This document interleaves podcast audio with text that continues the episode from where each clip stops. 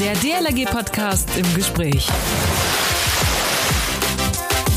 Die Zahl der Ertrinkungstoten seit Erfassung der Statistik ist erstmals auf dem Tiefpunkt.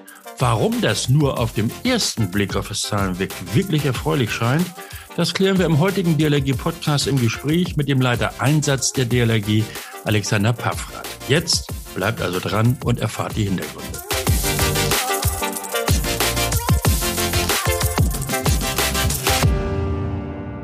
Moin, hallo, Servus, Grüß Gott oder auch mein schlichtes Moin, das gehört natürlich dazu. Mein Name ist Achim Wiese. Es ist Sonnabend und ich sitze in meinem DLRG-Studio. Heute bei mir der Leiter Einsatz der DLRG, Alexander Paffrath. Er kennt sich aus, ist selbst immer noch aktiv im Wasserrettungsdienst. Moin, Paffi. Moin, Abi.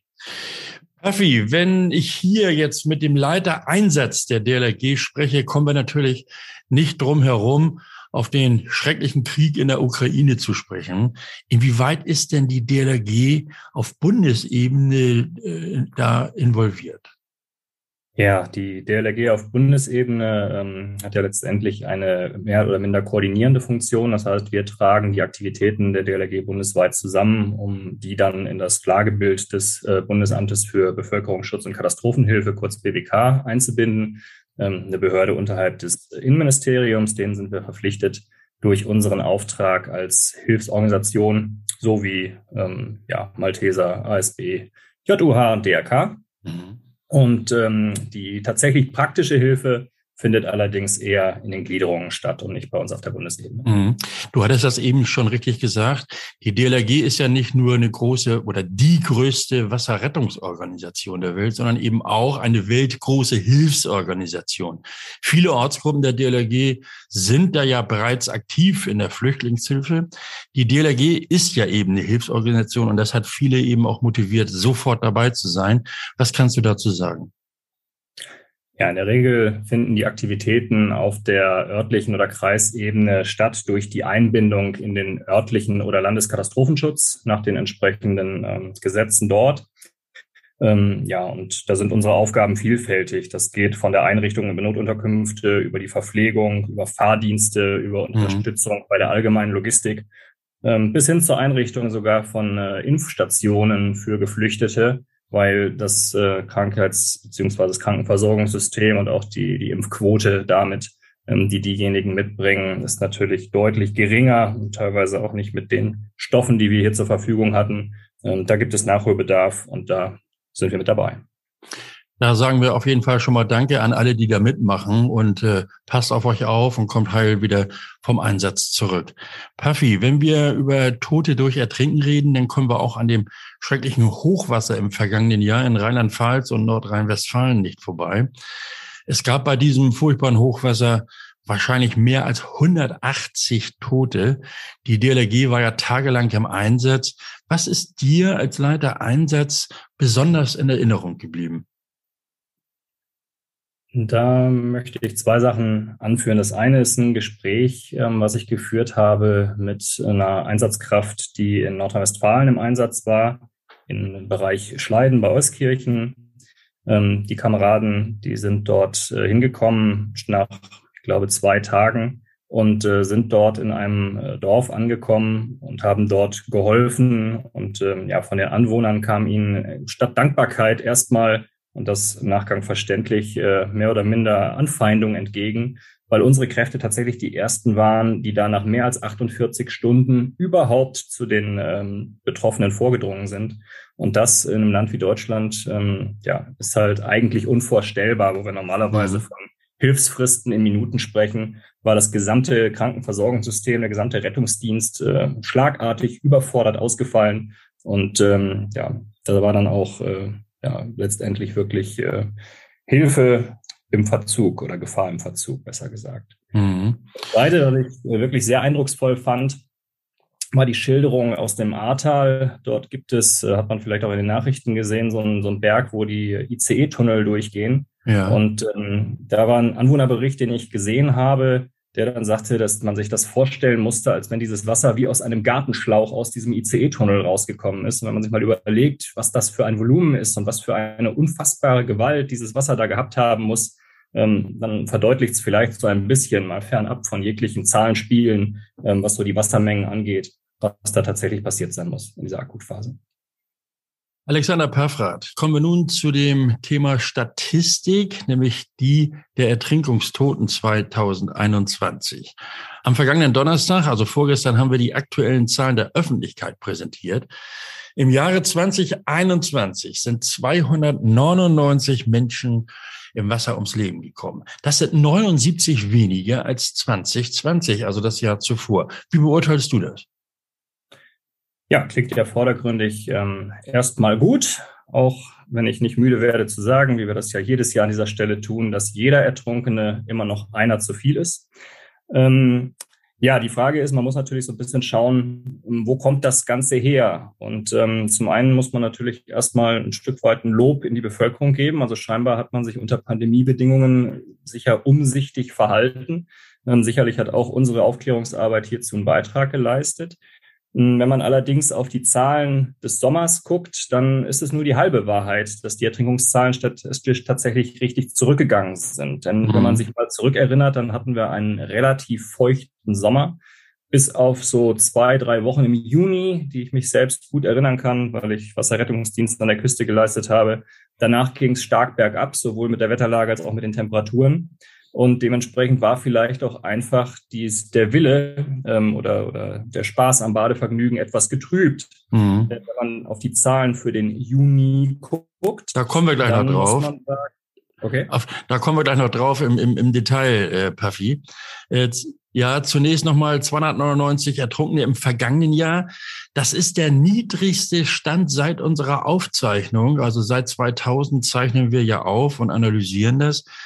Ähm, damals waren es übrigens 520 Tote. Diese Senkung ist doch sehr erfreulich. Das dritte Jahr in Folge. Und du hast das eben schon gesagt. Ähm, vermutlich und ähm, hat da auch unsere Aufklärungsarbeit zu beigetragen, dass die Zahlen äh, geringer geworden sind oder weniger geworden sind. Was haben wir denn da jetzt äh, besonders Besonderes gemacht oder was haben wir anders gemacht in den vergangenen zwei Jahren, also in der Zeit der Pandemie?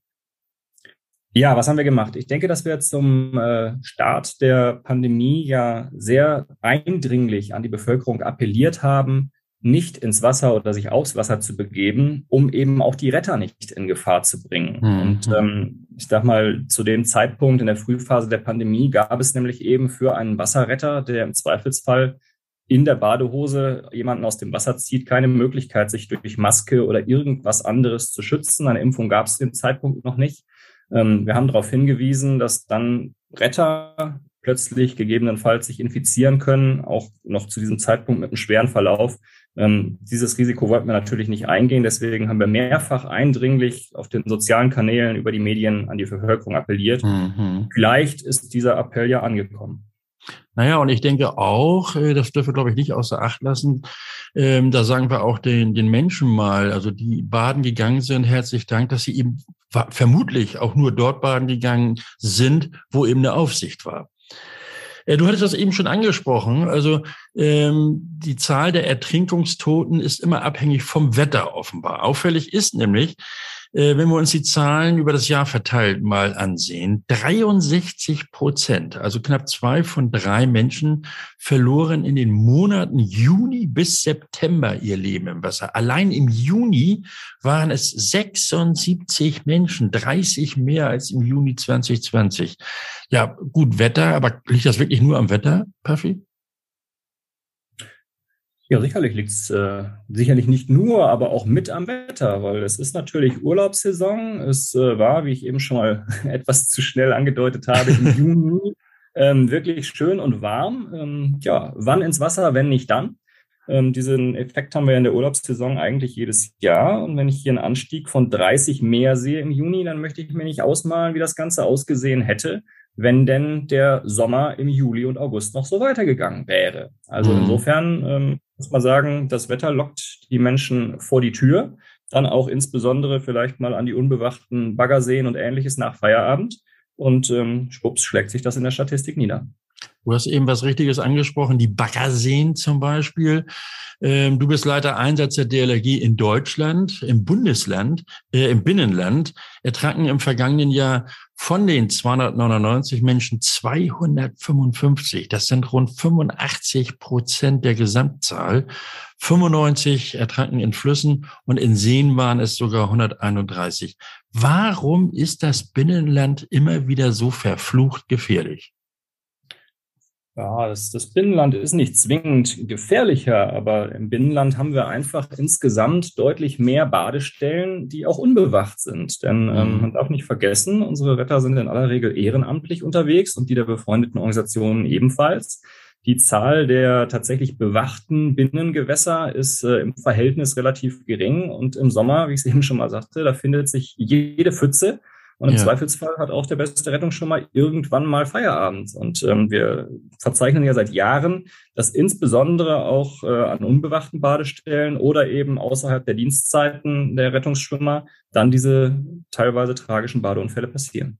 Bleiben wir mal im Binnenland. Äh, äh, besonders die Flüsse, äh, die sind ja besonders gefährlich. Wahrscheinlich, ja, das wirst du sicherlich bestätigen, wegen der Strömung und so weiter. Ist da jetzt, kann man, oder kann man sagen, dass, was weiß ich, die Elbe gefährlicher ist als der Rhein, weil da eben einfach größere Schiffe fahren?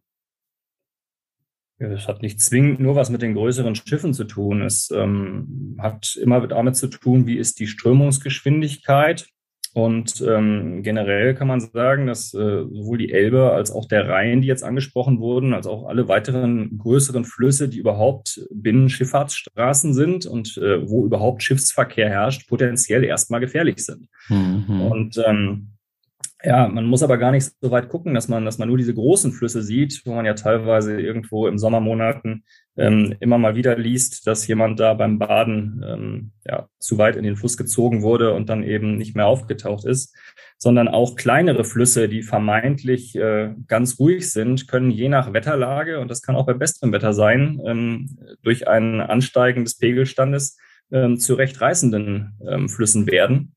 Und auch dann hat man halt äh, eine Gefahr, die man so vielleicht vorher gar nicht gesehen hat. Mhm. Das Beispiel Kiesteiche, die sehen immer so friedlich aus, die Menschen tummeln sich da. Äh, was macht ein Kiesteich so gefährlich oder was kann daran so gefährlich sein? Also grundsätzlich ist in den meisten Kiesteichen erstmal das Baden grundsätzlich verboten. Das heißt, man muss erstmal schon mal ein bisschen Energie aufbringen, um da überhaupt hinzukommen. Und mhm. ähm, das ist nicht umsonst so, weil man weiß halt nie, was wird da gerade gemacht. Es können in Kiesteichen Unterwasserarbeiten stattfinden, es können Unterwasserbauwerke sein, es können Baggerungen, Saugungen und ähnliches stattfinden, was man so überhaupt nicht sehen kann. Was dazu kommt, ähm, sind die üblichen Gefahren, die man eben ansehen hat. Im Kiesteig ist das jetzt weniger der Bewuchs, aber insbesondere ähm, relativ kalte Temperaturen unter der Wasseroberfläche. Das ist ja das äh, Phänomen, dass sich die Wasseroberfläche gerade in wärmeren Monaten ähm, stark aufheizt, dass man da teilweise durchaus äh, freundliche Temperaturen jenseits der 20 Grad hat, was auch gut empfindet. Und ähm, das geht aber in, in Seen und auch in Kiesgruben ähm, schlagartig bergab. Mhm. Wenn ich dann da warm wie ich bin und vielleicht möglichst auch noch so ein bisschen Alkohol beeinträchtigt, dann vom Land aus unabgekühlt reinspringe, ähm, dann kann das mit meinem Kreislauf erstmal auf den Kopf stellen. Und dementsprechend führt das dann zu weiteren Problemen. Kommen wir mal vom Binnenland an die Küste. Dort sind in diesem Jahr 26 Menschen aus Leben gekommen. Das sind äh, mehr, nämlich fünf mehr als im Vorjahr. Äh, wie kommt das? Ist, sind die Meere nicht mehr sicher? Ich finde, wenn man äh, die Zahl insgesamt anguckt und dann sieht, was tatsächlich an der Küste passiert ist, dann äh, ist diese, diese Zahl verschwindend gering dagegen. Ähm, sag mal, dass das mal mehr und mal weniger ist, hängt mit Sicherheit auch mit entsprechenden Witterungsbedingungen zusammen. Ähm, ich erinnere an ein Jahr, als wir deutlich mehr ähm, Rettungen und Tote an der See hatten. Das lag einfach an einer stabilen Windlage, die wir so teilweise nicht hatten, die dann zu entsprechenden Strömungen geführt hat. Insofern kann man nicht sagen, dass die Küsten nicht mehr sicher sind. Ich denke, unsere Küsten sind nach wie vor mit die sichersten der Welt, da wir einfach gerade in den Sommer- und Urlaubsmonaten einen nahezu flächendeckenden Wasserrettungsdienst ähm, gewährleisten können. Mhm. die Menschen das äh, auch zu schätzen wissen. Ähm, was dazu kommt, ist, dass wir aber im letzten Jahr an den Küsten ein äh, ja, nochmal gesteigertes Urlauberaufkommen hatten, weil gerade durch die Pandemie und durch die unsichere Urlaubssituation ähm, viele Menschen, die normalerweise ähm, die Ferne suchen, dann doch den Urlaub in Deutschland gemacht haben. Und ähm, ja, je mehr Menschen dann tatsächlich an Nord- und Ostsee sind, desto höher ist statistisch natürlich auch die Möglichkeit, dass sie dann dort verunfallen. Mhm. Du hattest eben die, die Winde angesprochen. Äh, worauf müssen denn Menschen besonders achten, wenn sie an der Küste Urlaub machen und eben auch dort baden gehen wollen? Ja, insbesondere auf die Warnsignale der Rettungsschwimmer. Ne? Die Ostsee und die Nordsee, die sehen immer da so friedlich aus, aber es kann durchaus sein, dass äh, das geschulte Rettungsschwimmerauge dort Strömungen wahrnimmt, die vielleicht für den Ungeübten, gerade derjenige, der ähm, ja nicht äh, küstenaffin ist in Deutschland, so unbekannt sind. Mhm. Und ähm, ja, dementsprechend gibt es das Flaggensystem. Ich kann es hier gerne nochmal wiederholen. Rot heißt rot. Das ist so wie Nein heißt Nein. Ähm, Wer dann meint, trotzdem ins Wasser gehen zu müssen, der spielt mit seinem Leben und leider auch mit dem der Rettungsschwimmer. Und ähm, das ist einer unter diesen 299 Menschen dieses Jahr, der mir ganz besonders an die Nieren gegangen ist. Denn im August 2021 hat es ja einen der Rettungsschwimmer tatsächlich erwischt. Mhm, auf Sylt.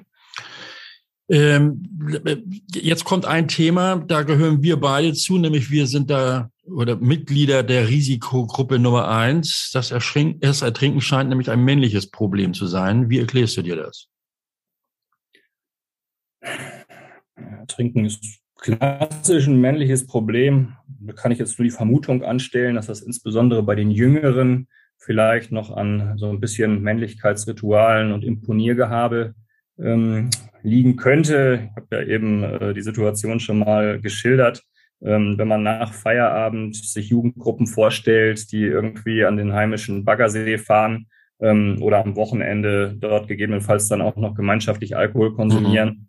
da sind die Mädels dann in aller Regel doch noch ein bisschen äh, ja, weniger risikofreudig, beziehungsweise neigen vielleicht nicht zu Imponiergehabe oder Mutproben, die dann oftmals auch tragisch enden können nicht nur die, nicht nur das, nicht nur die Männer sind das äh, äh Problem beziehungsweise gehören der Risikogruppe an. Insgesamt die über 50-Jährigen gehören zu den Risikogruppen. Fast 60 Prozent der Ertrunkenen gehören genau dieser Altersklasse an. Woran liegt denn das? Können die nicht schwimmen oder was? Nee, die können nicht, nicht schwimmen, aber ich sag mal so, wenn man denn in die, in die nicht mehr ganz so leistungsfähige Lebenshälfte eintritt, dann äh, traut man sich vielleicht noch das zu, was man so als 30, 35-Jähriger noch locker geschafft hätte. Das heißt mhm. also klassisch das Thema Selbstüberschätzung. Und je älter man wird, desto mehr spielen natürlich auch gegebenenfalls Vorerkrankungen eine Rolle. Und ähm, auch das wird sich sicherlich in der Statistik niederschlagen, da nicht immer zweifelsfrei zu klären ist, war das jetzt tatsächlich ein Ertrinken oder war es eben ein Herzinfarkt im Wasser beispielsweise? Mhm. Alexander, du bist selbst Vater. Die Zahl der Kinder, die ertrinken, die steigt äh, leider wieder, besonders in der Altersgruppe zwischen 11 und 20. Da kamen 30 im Wasser ums Leben. Das sind vier mehr als im Jahr zuvor. Welche Gründe gibt es denn dafür?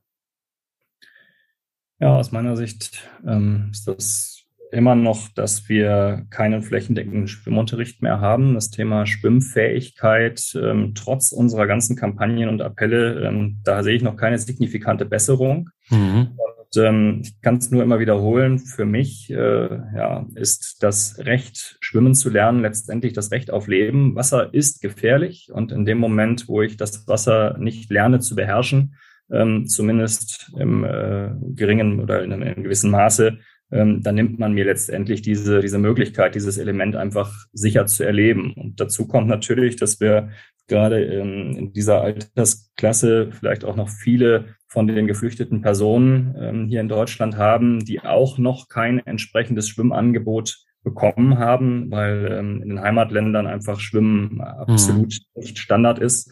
Und ähm, sicherlich ist auch darauf der ein oder andere Todesfall zurückzuführen. Hier gibt es dringenden Handlungsbedarf. Also so wie du das oder so wie ich das verstehe, kurzum, sicher schwimmen können ist die beste Lebensversicherung für Freizeitaktivitäten im und am Wasser. Schauen wir auf die kommende Saison, Puffy. Denn ab Mai geht's wieder so richtig los bei uns, besonders natürlich auch an der Küste. Alles will wieder raus ans Meer.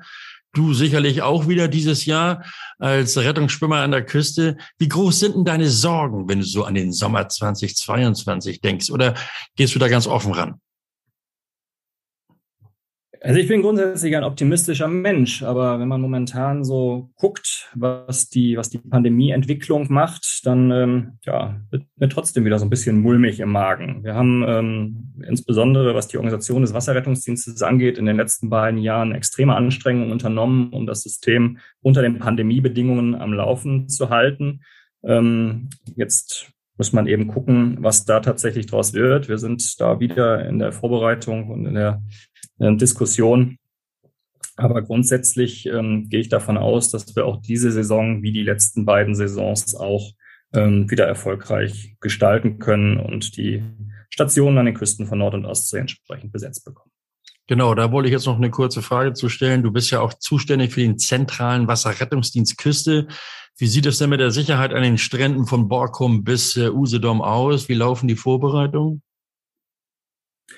Ja, die Vorbereitungen laufen grundsätzlich gut. Ähm, mittlerweile ist auch ein Großteil unserer Rettungsschwimmerinnen und Rettungsschwimmer durchgeimpft, so dass ich da eine etwas geringere Sorge habe, ähm, dass sie zumindest schwer erkranken. Und ähm, was sehr gut äh, ist für uns, ist, dass die Schwimmbäder weitestgehend wieder offen sind und dass wir halt dieses Jahr auch deutlich stärker wieder trainieren können. Das war ja das, was mir in den letzten Jahren ganz besonders im Magen gelegen hat, dass man teilweise relativ untrainiert oder zumindest im Schwimmen nicht trainiert, mhm. ähm, ebenfalls in eine Rettungssituation gekommen wäre.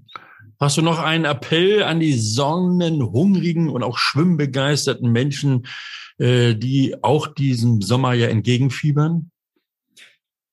Ja, wie jedes Jahr an die Eltern. Passt auf eure Kinder auf. An der Wasserkante hat das Kind alleine nichts zu suchen und schon das noch danach greifen kann im Zweifelsfall zu spät sein. Und an alle geht am besten wirklich nur an den Badestellen baden, wo es sicher ist. Und sicher ist es nur da, wo auch eine Bewachung stattfindet. Alexander Paffrath, Leiter Einsatz der DLRG zu den Ertrinkungszahlen des vergangenen Jahres. Insgesamt sind 299 Menschen im Jahre 2021 ertrunken. In diesen Zahlen sind die mehr als 180 ertrunkene Menschen durch das schreckliche Hochwasser im Juli vergangenen Jahres nicht enthalten. Unser Appell also auch für dieses Jahr bitte nur dort baden und schwimmen gehen, wo Rettungsschwimmer und Schwimmerinnen der DLRG auf euch acht geben. Schönen Dank, Puffy. Ja, gerne. Allen noch einen schönen Tag und denkt dran, uns zu abonnieren, iTunes, Spotify oder ihr hört uns unter dlrg.de slash podcast. Dort findet ihr dann auch alle Podcasts im Archiv. Vergesst eure Bewertungen und Kommentare nicht, Fragen und Anregungen nehmen wir übrigens auch sehr gerne an und zwar per Mail podcast.dlrg.de. Und nächsten Sonnabend, Samstag, spreche ich mit Daniel Menne. Er war für die DLRG im Auslandseinsatz nach dem schweren Sturm in Madagaskar und hat dort geholfen. Wie es dazu kam und wie er vor Ort tatkräftig unterstützen konnte, das erzählt er uns am kommenden Sonnabend hier im DLRG Podcast. Mein Name ist Achim Wiese. Schönen Dank fürs Zuhören. Also bis nächsten Sonnabend. Man hört sich. Der DLRG Podcast. Jeden Samstag eine neue Folge.